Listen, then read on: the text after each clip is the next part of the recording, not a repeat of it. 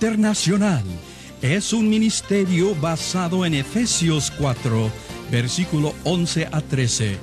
Y Jesús mismo constituyó a unos apóstoles, a otros profetas, a otros evangelistas y a otros pastores y maestros, a fin de perfeccionar a los santos para la obra del ministerio, para la edificación del cuerpo de Cristo, hasta que todos lleguemos a la unidad de la fe y del conocimiento del Hijo de Dios, a un varón perfecto, a la medida de la estatura de la plenitud de Cristo.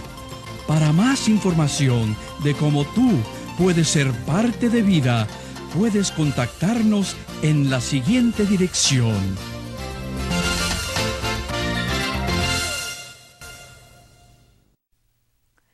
Estamos en la lección número 12 y la hemos titulado Consejos prácticos para la pareja.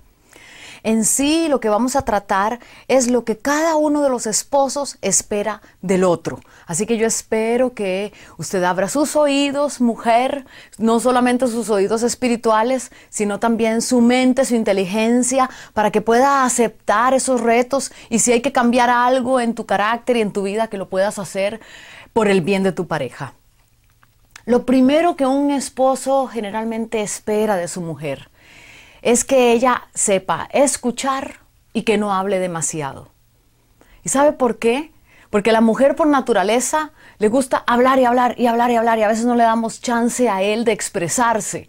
En Primera de Corintios 14, el apóstol Pablo nos exhorta y si usted lo lee en español es una exhortación bien fuerte donde dice que la mujer aprenda en silencio y que no hable. Si lo leemos así simplemente del idioma en español, es un poco eh, duro lo que el, apóstol Pablo nos está diciendo, pero si lo analizamos en el griego, en el idioma original, esto es lo que él trata de decirnos. Cuando dice que la mujer aprenda en silencio, esa palabra silencio, jesugía, quiere decir que esté en silencio pero poniendo atención. Porque usted puede estar en silencio y pensando en otras cosas, en lo que está haciendo sus hijos, en el vestido que usted se tiene que poner, en los frijoles que dejó en la estufa y que se le están quemando. Pero aquí lo que el apóstol dice es que esté en silencio, pero poniendo atención a lo que el predicador o la persona que está dando un discurso está diciendo. Entonces, en este caso es su esposo. Si él está diciendo algo, usted ponga atención concreta a lo que él está diciendo. También cuando el apóstol Pablo dice que la mujer aprenda en silencio y que no hable, esa palabra hablar no es lo mismo en el griego que en el español. En el español solamente tenemos la palabra hablar. Pero en griego hay varias palabras que pueden traducirse como hablar, pero en este caso, la palabra que utilizó el apóstol Pablo no fue simplemente hablar o expresarse, sino él hubiera escogido otra palabra en el original, pero él escogió la raíz griega la leo. Lo que el apóstol Pablo no quiere que una mujer haga en frente de la congregación o cuando hay un discurso o cuando su esposo está hablando es que ella la lee. ¿Qué quiere decir la leo? La leo quiere decir cosas sin sentido. Quiere decir que la mujer está hablando cosas sin saber, que no tienen profundidad. Quiere decir hacer chismes, murmuración, cuchicheo. Esa bullecita que se escucha cuando una persona está predicando o está dando un discurso y por detrás se escucha como un murmullo. Eso es lo que el, apóstol Pablo dice que no está bien que la mujer haga. Cuando su esposo está expresándose delante de otros, usted no cuchichee, no chisme, no hable sarcásticamente en contra de él. Este es un consejo que le doy y que le va a dar resultado, mi amiga. El segundo consejo es que usted respete a su marido en público. Cuando usted trata de corregirle, cuando trata de ejercer dominio sobre él, esto está no solamente penado por la palabra, sino que también es de mucha vergüenza para la mujer, porque se está exponiendo a su verdadero carácter. Cuando usted esté a solas, dígale a su marido en qué fue lo que él se equivocó y si hay algo que él tiene que cambiar, pero nunca lo haga en frente de la gente y mucho menos usando sarcasmos para que él se sienta mal. Un tercer punto que el esposo espera de una mujer es que cuando estemos en conflicto o cuando haya un problema o una discusión, no nos vayamos a acostar enojadas. Es muy fácil para la mujer solamente dar la espalda y decir, no me importa, no hemos resuelto este problema, no te perdono y no te voy a hablar. La palabra de Dios dice que no se ponga el sol sobre nuestro enojo. Quiere decir que no pasen 24 horas sin que tú te reconcilies con tu esposo. Entonces, eh, mujer, por el bien de tu pareja, si esto es una costumbre que tú tienes, cada vez que te enojas, acostarse, acostarte sin pedir perdón, aunque estés enojada, tú tienes derecho a estar enojada, pero que no se extiendan esas 24 horas sobre la situación. También Amada hermana, yo te doy como consejo que no pierdas el sentido del humor. El gozo del Señor es nuestra fortaleza. Entonces, cuando hay problemas graves, cuando hay situaciones que no se pueden resolver o que simplemente por orgullo nosotras no queremos cambiar, lo más importante es mantener el sentido del humor. Porque si esto nos falla, caemos en el enojo, en la amargura, en la depresión y todas estas cosas y sentimientos van en contra de la palabra de Dios. De vez en cuando trate de ceder los gustos que usted tiene y trate de agradar a su marido viendo un programa de televisión que a él le guste o viendo una revista que a él le agrade, tocando temas que aunque usted no los comprenda muy bien, trate por lo menos de hacer conversación con él. Ellos aprecian mucho esto. Si usted lo ve a él en el sillón cansado, tráigale una almohada. Si usted lo ve que está eh, sentado en, la mesa y se está sirviendo un sándwich, trate usted de preparárselo, de terminar de traerle las cosas que necesita. Si usted utilizó el automóvil y sabe que él se va a sentar después de usted, coloque el asiento otra vez para adelante o para atrás, depende de cómo su esposo lo utilice. Recoja la basura del automóvil para que la próxima vez que él entre se sienta en un lugar tranquilo y apacible. También mujer, haz de tu hogar un refugio, un, un lugar cálido donde la gente quiera estar. Pero no solamente la gente ni tus hijos, sino principalmente tu marido. Que cuando él venga de la calle encuentre un refugio, un lugar de paz, de frescura un lugar apacible donde él pueda descansar, donde pueda eh, tener una discusión amena, una discusión amable. Las discusiones no solamente son negativas, pueden ser de temas constructivos. Ambos pueden tomar decisiones en paz. Pero cuando él llega a una casa desordenada, sucia, con gritos, la pareja se indispone, no solamente él, sino que también usted. Se indispone y ya las cosas están mal. Así que trate de mantener un orden interno y también reflejarlo en su casa con un orden externo. Enseñe a sus hijos esos principios. Aunque cueste, enséñeles. Y aunque ellos no lo hagan, trate usted de hacerlo, mostrándoles vez tras vez y enseñándoles la manera correcta de cómo hacerlo. Acostúmbrese, mujer, a decirle palabras románticas. Muchas mujeres, parece mentira, pero no utilizan la expresión oral, no utilizan palabras buenas a favor de su marido. Simplemente utilizan los regaños, los reproches, el sarcasmo. Y no hay nada que pueda destruir más a un hombre que las palabras que salen de su propia esposa. Él podrá creer cualquier cosa de los demás, pero creerá más firmemente lo que usted le diga. A él se le dolerán muchos de los comentarios que hacen sus amigos, que hace su pastor, que hace la gente, pero le dolerá más si viene de su propia boca. Lo mismo cuando usted le da un consejo, él podrá eh, escuchar los consejos de afuera, pero escuchará más a una esposa que es sabia, que es entendida y que le da el lugar a él para poder expresarse. Entonces deje que él encuentre en usted un refugio, una compañera, una consejera. Hay ciertas características que las esposas debemos de tener de acuerdo a la palabra de Dios.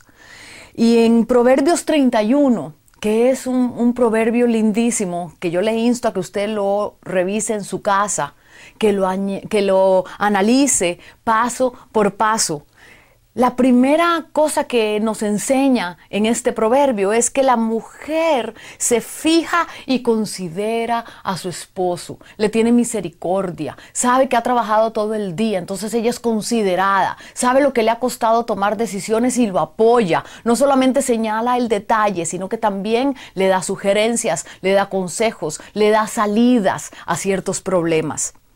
También dicen Proverbios 11.1 y Proverbios 14.1 que la mujer honra a su marido. Solo las personas pueden recibir honra, las cosas no. Su esposo no es una cosa, es una persona y de mucho valor. Usted tiene que honrarlo. Honrarlo es darle el precio y la estima que esa persona realmente se merece. Una buena esposa no critica ni juzga al marido. El juzgarlo es darle nombre y apellidos a las cosas que él hace. Usted no conoce las intenciones del corazón de él, solo Dios las conoce. Por lo tanto, no caiga en juicios ni en maldiciones. La buena esposa no busca una falla en todo, sino que aunque todo esté negativo, busca siempre lo que es positivo. Y si a usted le cuesta, tome una libreta y anote las cosas positivas. Y cuando tenga una lista, agradezcale a su esposo por esas pequeñas cosas positivas que él hace. Hágalas grandes y entonces de verdad se van a hacer grandes en la vida real. En Proverbios 15, 28, dice que ella es cortés y amable con él no solamente a solas, sino en público, cuando está enfrente de sus amigos, cuando está en la iglesia, en su trabajo, en todo lugar. Ella es cortés y amable. Trata de dejarlo a él en alto. En muy en alto. Piense usted, mujer, que si a usted no le gusta que sus hijos la dejen mal enfrente de la gente, lo mismo siente su esposo cuando usted lo hace sentirse mal a él o lo hace pasar una vergüenza. En Proverbios capítulo 12 dice que ella trata de no destruirlo, sino de apoyarlo, de respaldarlo. Y aunque él esté equivocado y usted no le dé un apoyo total, a solas, usted viene, le nombra lo que usted piensa que él se ha equivocado y juntos buscan la guía del Espíritu de Dios. Y él, que es un varón de Dios, va a arrepentirse y va a cambiar de actitud. En Proverbios 15 dice que la mujer sabia evita cosas que irritan y que causan discordia. Si usted sabe que hay un tema específico que a su esposo le molesta, trate de no tocarlo. Sea sabia, busque el momento oportuno, busque el tiempo oportuno, pero no ponga el dedo en la llaga a propósito, porque eso crea discordias. Y la mujer que crea discordias termina sola, dice la palabra de Dios. En Proverbios 15 dice que no pone, no mala cara, ni utiliza los llantos ni los caprichos. No trate de manipular a su marido a través de los sentimientos. Si usted tiene que llorar, llore, pero no manipule ni con el llanto ni con emociones fuertes. Esto no le agrada a Dios. No podemos burlar a Dios, que es quien conoce nuestras verdaderas intenciones y nuestros verdaderos corazones. Hace mejor la vida para el marido y busca un interés común. Estamos hablando de construir una pareja, de construir un hogar, que son dos pilares juntos. Es un yugo en unidad. Entonces se busca construir esto juntos, no cada quien por, por, separado, no cada quien buscando los intereses propios, porque estamos hablando de un matrimonio por pacto, no un matrimonio de contrato. El matrimonio que es solamente por contrato cumple lo que tiene que cumplir, pero si algo falla, entonces se deshace. Ese es el matrimonio por contrato. El matrimonio por pacto va más allá de lo que usted tiene que cumplir. No solamente se acuerda de sus eh, deberes y responsabilidades y beneficios, sino que trata de beneficiar a la otra persona. No importa cuántas veces se equivoque ni las cosas que estén mal, trata de seguir la extra milla. Es un matrimonio de pacto. Y el pacto matrimonial es un pacto de sangre. El pacto de sangre no se puede cortar. Esto lo vamos a estar viendo en el curso número 2 de matrimonios. Si ya usted va a terminar, esta es la última lección de este curso matrimonial número 1, usted necesita llevar el curso número 2 de matrimonio, donde vamos a ver estrictamente lo que es el matrimonio por contrato y el matrimonio a través del pacto. Otra característica muy positiva de la mujer que todo esposo espera es que juntos busquen una coinonía espiritual, que busquen desarrollar una buena vida emocional y espiritual, que el ir a la iglesia no sea un conflicto, sino que sea una bendición, que el ir a un curso o ir a un seminario espiritual no sea de carga ni de opresión, mujer, sino que hágalo de tal manera que su esposo se vea interesado y que él quiera también recibir con usted. Ambos tienen que buscar un crecimiento espiritual para que ese yugo esté llevado por dos personas eh, que sean eh, homogéneas, que, que, piensen lo mismo, que tengan la misma carga, que la presión no sea llevada solamente por uno de los dos, sino por ambos. Algo muy importante que la mujer debe de tener en cuenta también es en todas las áreas del matrimonio. Hay unas tareas, no que le tocan solo al hombre y otras tareas solo a la mujer. Simplemente esa tarea le va a tocar al que mejor la desempeñe. Si usted es buena para, los negocios, si es buena para las finanzas, entonces ayúdele a su esposo a llevarlo. Pero si usted no es buena para eso, déjelo a él, que él tome las decisiones financieras, que él haga todo lo concerniente a lo que es dinero a nivel del ministerio o a nivel de la familia, porque van a estar mejor. Usted tiene que primero darse cuenta cuáles son sus cosas fuertes y cuáles son las debilidades que usted tiene y aceptar delante del Señor que quizá en esas áreas usted no tiene la sabiduría que usted quisiera y la tiene el marido.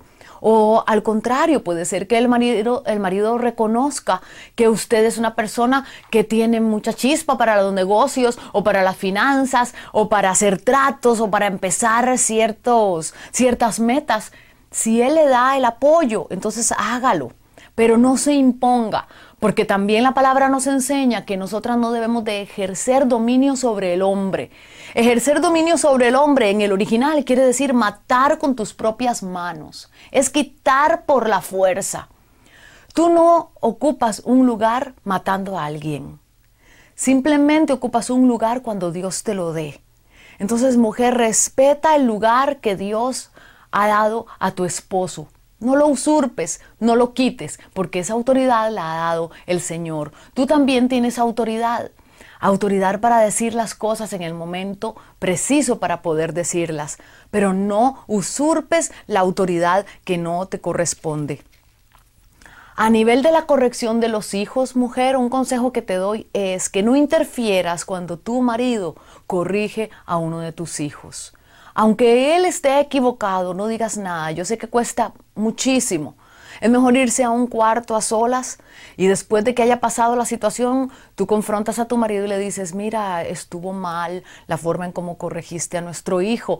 Pero no lo hagas enfrente del niño porque eso le quita autoridad al padre. Cada vez que tu esposo corrija, corregir quiere decir enderezar del camino, venir de un camino desviado y enderezarlo. Eso significa corregir. No estamos hablando del castigo físico, sino de la corrección que le toca al padre de familia. No te metas, mujer. Cuando él no está, utiliza tú la corrección y la disciplina efectiva, que también tenemos un curso que te va a ayudar a saber cuál es la disciplina efectiva según la palabra de Dios. Pero aprende a distinguir entre lo que es la disciplina, entre lo que es la corrección y lo que es el castigo. Y deja que tu marido ejerza esa área de manera efectiva. Acentúe las características positivas que tiene su esposo. Quizá él no las conoce, Quizá él no sabe que las tiene y su estima está un poco baja. Si usted acentúa esas características positivas, va a tener resultados muy beneficiosos para su relación de pareja. Cuando él esté muy cansado, déjelo solo. Yo cometo muchas veces el error de estarle preguntando a mi esposo, ¿qué te pasa? ¿Qué te pasa? Y simplemente quizá lo que él tiene es que está cansado. Aprenda a dejarlo solo. Aprenda a irse usted y tener su espacio y a dejar que él tenga también su espacio. Si en ese momento usted como mujer sabia no lo apoya, no empieza a preguntarle cosas, ni a decirle situaciones, ni a venir a cargarlo, él poquito a poco va a salir de ese refugio donde él solito se metió y va a llegar donde usted le va a compartir el problema. Pero déjelo a solas. Muchas veces el varón necesita estar a solas para orar, para meditar, para estar consigo mismo. Dele su espacio. También otra cosa muy importante a nivel de nosotras las mujeres, cuando nuestros esposos vienen del trabajo vienen de afuera, cuando más si su marido tiene un ministerio y anda en otros países y regresa, no le dé las malas noticias ni las quejas de la casa ni de los niños ah, de primero. Espere el tiempo prudencial. Nunca lo haga durante la cena. Nunca toquen problemas cuando están comiendo se puede echar a perder todo. Hay niños que desarrollan problemas alimenticios como la anorexia o la bulimia porque oyen a sus padres quejarse, pelearse en medio de la cena. Entonces ellos relacionan algo negativo con el comer. Y el comer es algo positivo. Haga que la cena, que el lunch, que el, que el, el almuerzo, que el desayuno sea productivo y que sea beneficioso para su hijo. Hable de cosas positivas con su marido y después en el momento oportuno tomen las cosas con calma y pueden tocar los temas que son problemáticos.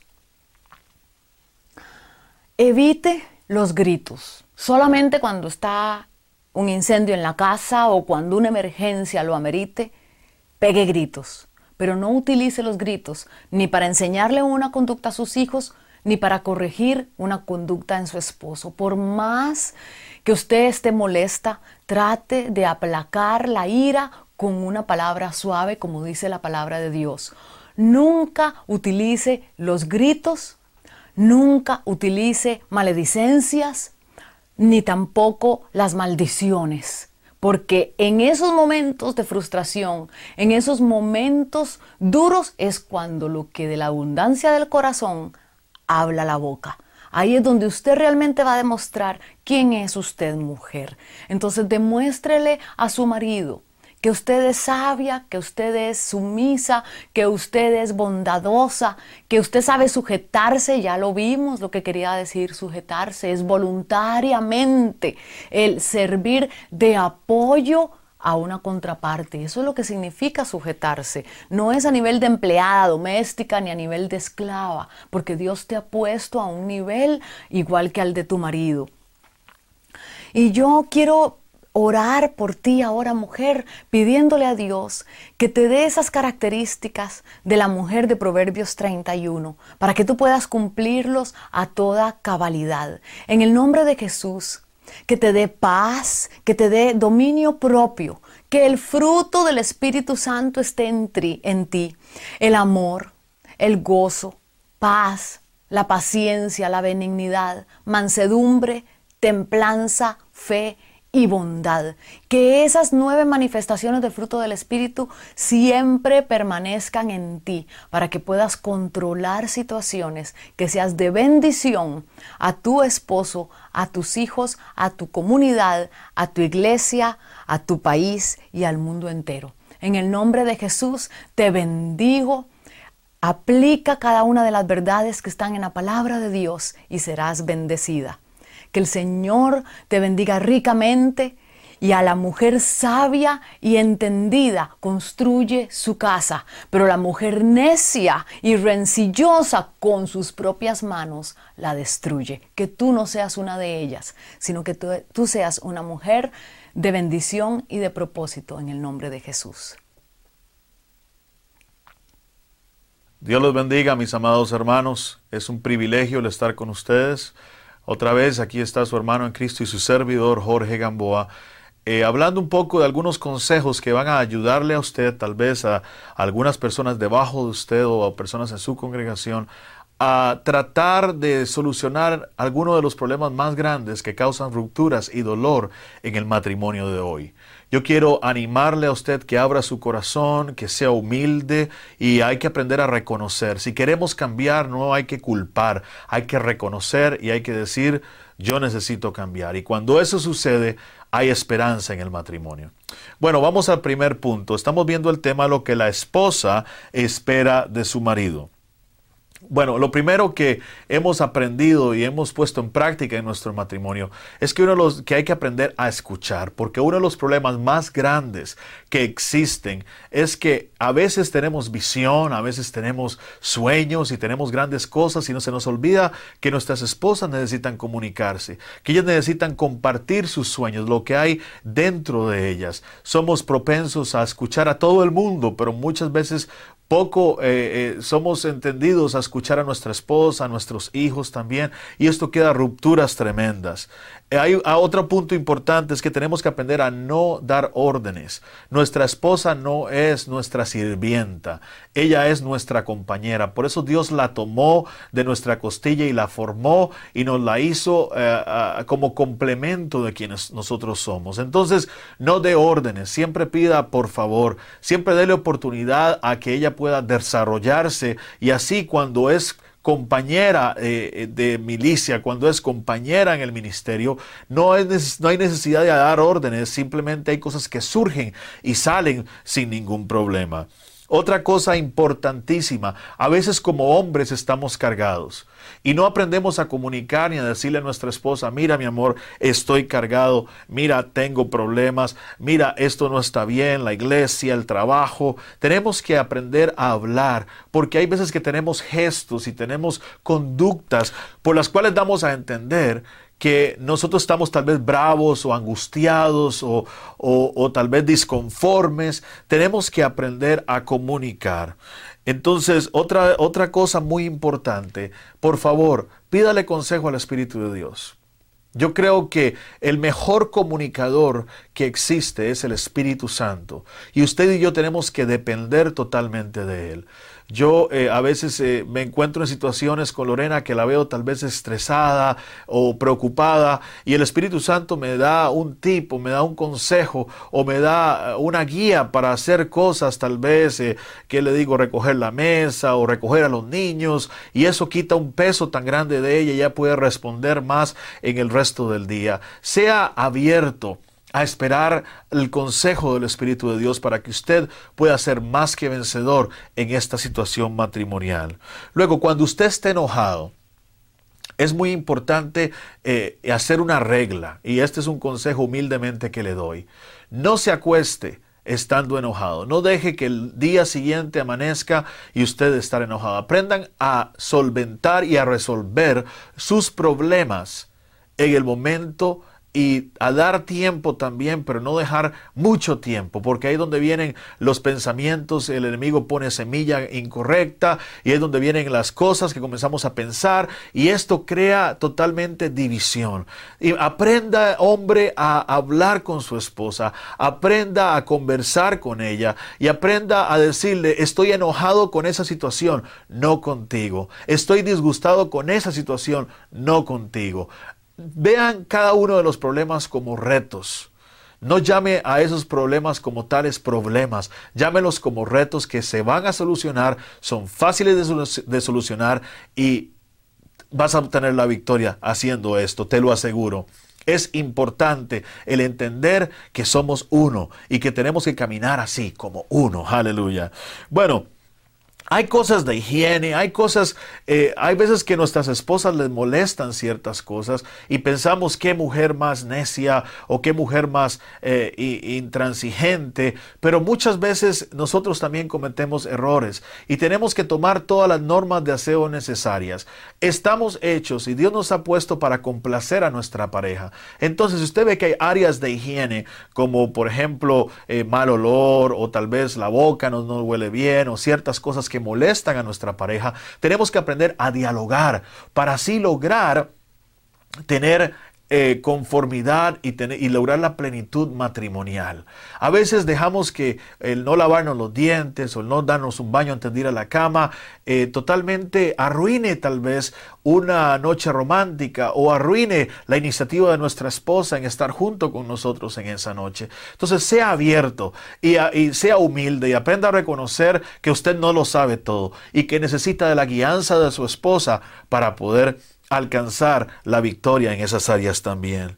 Luego, evite sonidos desagradables, a veces estamos comiendo, todo esto va en el mismo rol. Eh, aprenda a hablar con su esposa y escuche. Si ella le dice, no me gusta esto, no es que quiera hacer la vida imposible, es que realmente tal vez le moleste. Entonces sea abierto y dígale, bueno mi amor, voy a intentar cambiarlo y haga su mejor esfuerzo.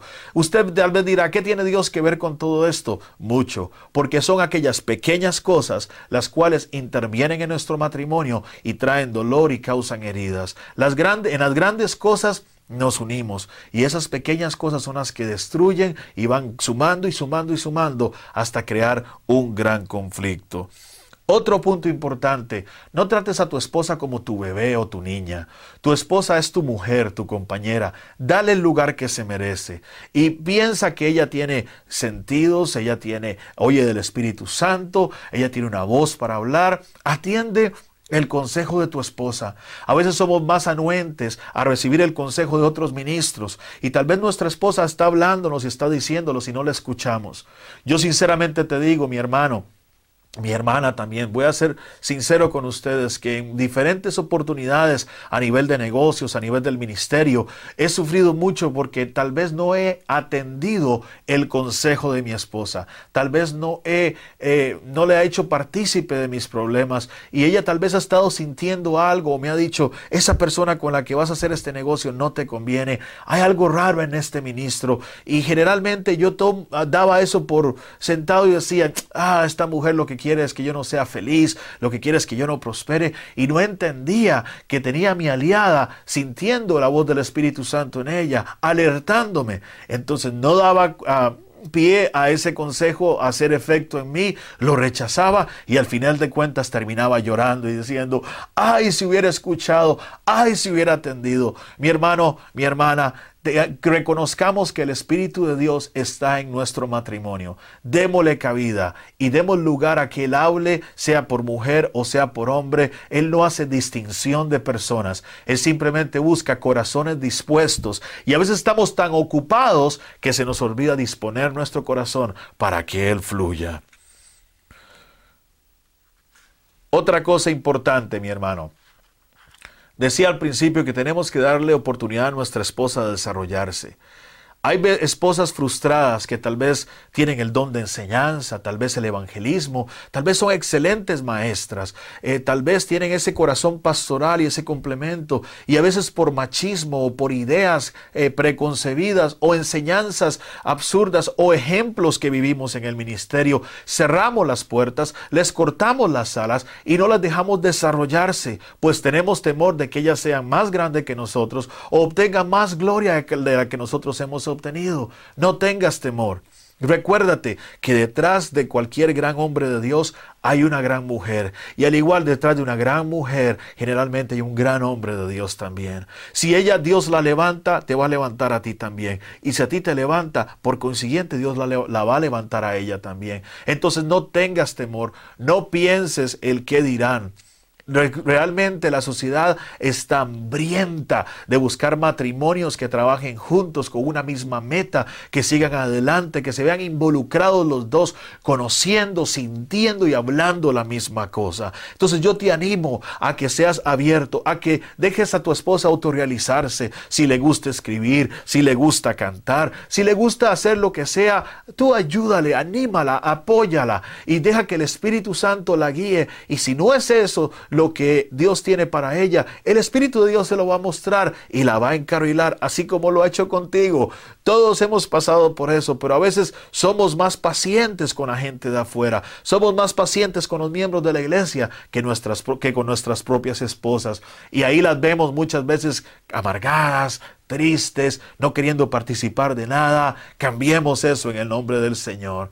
Es importante que entendamos que Dios quiere matrimonios sólidos, que quiere pastores, evangelistas y en los cinco ministerios, miembros de iglesias, en sí el cuerpo de Cristo en, total, en su totalidad, viviendo un matrimonio sano, efectivo y eficaz. Aleluya.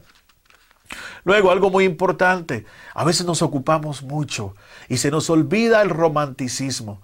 A veces antes, al principio, traíamos una flor, traíamos confites, eh, traíamos cacaos, eh, chocolates, traíamos diferentes cosas, pero Conforme nos vamos ocupando más, se nos olvida el romanticismo. ¿Cuándo fue la última vez que le diste un masaje a tu esposa? ¿Cuándo fue la última vez que le escribiste una carta? Sí, tal vez parezca ilógico. Hay parejas que en su noviazgo se escribían cartas y cosas, pero después de 10, 15 años de casado, pues no le escribe, pero nada, ni siquiera la nota para nada, absolutamente. Entonces tienes que aprender a recuperar y a mantener el romanticismo en tu pareja. Y a veces una flor, una nota, agarra un pedacito de papel y pégale una ventana del baño donde ella se arregla y dile, te amo, espero que tengas un buen día.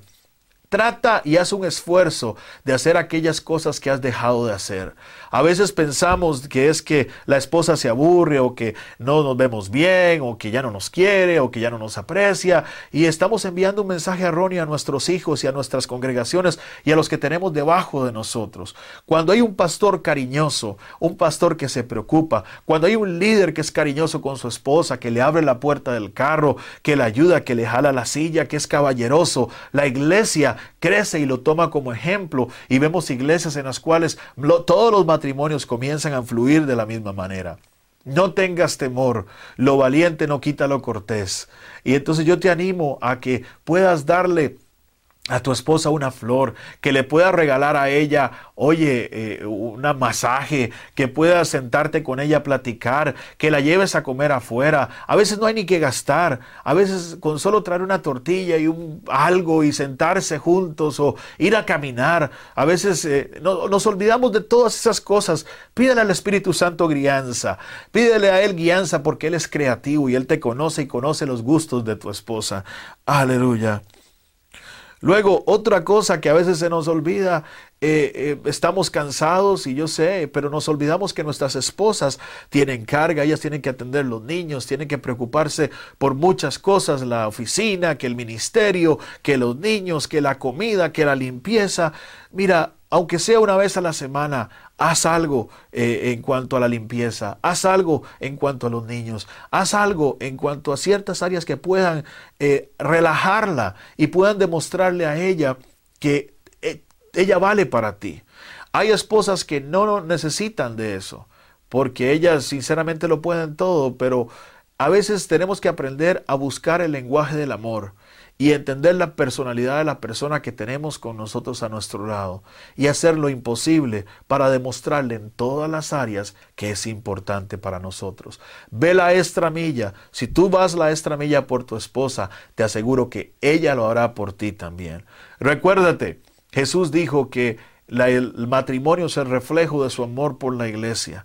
Y si Él fue hasta la cruz del Calvario para morir por nosotros, para traernos salvación, para traernos liberación, para traernos sanidad, para traernos preservación y conservación, si Él fue hasta ahí, hasta, hasta los abismos, para mostrar su amor y mostrar su lealtad para que aquellos que le habían aceptado y le habían amado, ¿Qué más tenemos que hacer nosotros?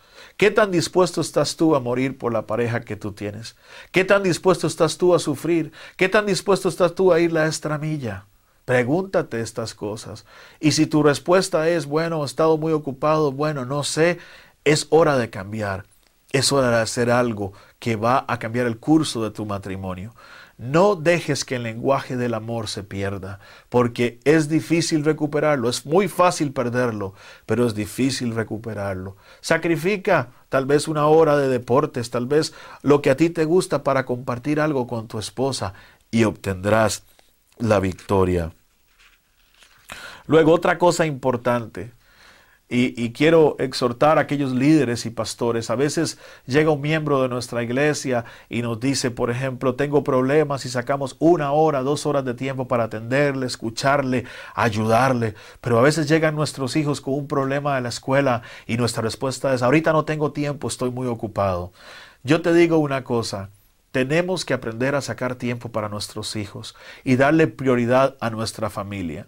Nunca se me olvida la lección que me dio un pastor amigo mío aquí en los Estados Unidos, el cual eh, tenía que enseñar en su iglesia y llegó y me dijo, Jorge, yo confío en ti, mi hijo tiene un juego de béisbol hoy el domingo en la mañana y yo quiero acompañarle y no le había dicho nada a su hijo, no había prometido nada, pero ese hombre dejó absolutamente su iglesia, la puso en mis manos y la de mi esposa como ministerio y fue al juego de su niño. Y eso Dios me enseñó a mí por medio de este hombre, de que yo necesitaba hacer lo mismo. Hay consejos que te puedo dar. Por ejemplo, no prometas nada. Si no sabes que puedes cumplir, no prometas nada. Por algo el Señor dijo y la Biblia dice que nuestro sí sea sí y nuestro no sea no. Trata siempre de hacer cosas conforme a lo que tú puedas hacer, no lo que creas que vas a hacer. Eh, es importante porque eso crea heridas. Hay niños que eh, sus padres eran pastores o evangelistas o maestros o ministros que dejaron el Evangelio. Lo dejaron porque se cansaron de recibir promesas que nunca se cumplían. Yo creo que tienes, hermano, eh, hermana, este es un consejo para los dos, tienen que entender que no debemos prometer a nuestros hijos que vamos a hacer algo que no podemos cumplir. Hermano, no prometas a tu esposa, no le digas voy a cambiar y arreglar la ventana cuando sabes que no lo puedes hacer. Mejor no digas nada y sé diligente en hacerlo. Sé un siervo útil. Dios quiere que tú prosperes y que tu matrimonio prospere y que sigas adelante. Entonces, ayuda a propiciar un ambiente de paz en tu familia. No permitas que las contiendas, los pleitos, a veces eh, vivimos una doble vida, en la iglesia somos santos y levantamos la mano y gloria a Dios, aleluya, pero llegamos a la casa y es un infierno. Estas cosas son las que hacen que nuestros niños y nuestros adolescentes totalmente no quieran nada con Dios, porque no ven el reflejo de la palabra de Dios en nuestro diario vivir. Porque en la iglesia apenas estamos 3, 4, 5, 6 horas a la semana, pero en la casa pasamos 120, 140 horas viviendo diariamente. Entonces, sé abierto. Haz un ambiente de paz y si tienes que ceder y a veces hay que perder para ganar, Aprende a ganar perdiendo. Y eso es algo que alguien me dice, pero ¿cómo puede ser posible? Sí, a veces hay que sacrificar el yo, a veces hay que sacrificar lo que a mí me gusta hacer con tal de obtener felicidad. Y, y te digo, te sacrificas por un tiempo, pero después Dios te recompensa y le habla a tu esposa o a tus hijos y la cosa cambia y te devuelve aún más con bendición lo que tú querías hacer. Entonces, ahora mismo ahí donde estás, quiero orar por ti. Y, abre tu corazón. No venimos a culpar a nadie, no venimos a, a, condenar a nadie. Estos son consejos prácticos de acuerdo a los temas que hemos visto anteriormente en este seminario. Sé abierto y dile, Señor, ahora mismo, dile, Señor, cámbiame. Señor, yo no te pido más que cambies a mi esposa o a mi esposo, cámbiame a mí. Yo quiero ser un hombre, Señor, de bien. Yo quiero traer paz a mi familia. Yo quiero en el nombre de Jesús vivir una vida de armonía y efectiva. Ya no eh, perdiendo tiempo en discusiones, sino utilizando ese tiempo para engrandecer tu reino y engrandecer tu obra. Señor, quiero ser un ejemplo. Quiero ser un hombre ejemplar y tener una familia ejemplar, no para mí, sino para ti, para tu reino y para tu gloria. Padre, bendigo a mi esposa. Señor, ayúdame y dame eh, sabiduría. Que que tu Santo Espíritu me guíe para poder complacer esas áreas en su vida que ella necesita de, confort, que necesita ser levantada. Esas palabras, dan, pon palabras en mi boca para levantarla, para animarla, para traer sanidad a su corazón. Yo quiero servirte y reconozco que si no soy luz en mi casa, no voy a poder ser luz en las calles también, ni en mi iglesia. Yo quiero ser candil en la casa y candil en la calle también. Padre, ayúdame yo quiero vencer y ser más que vencedor y tener un matrimonio de bendición en tu nombre, Señor. Amén y amén. Bueno, Dios te bendiga. Espero que estas lecciones hayan transformado tu vida y que todo lo que hemos tocado en este curso del matrimonio, según Dios eh, sea de gran bendición para ti. Dios te bendiga. Sigue adelante. Amén. Les habla su hermano y amigo Lee Short, fundador del Ministerio Vida Internacional. Nuestro deseo es el de capacitar obreros para la obra del Señor. Si necesitas más información acerca de más cursos y su costo, escríbenos a la dirección en la pantalla. Dios le bendiga.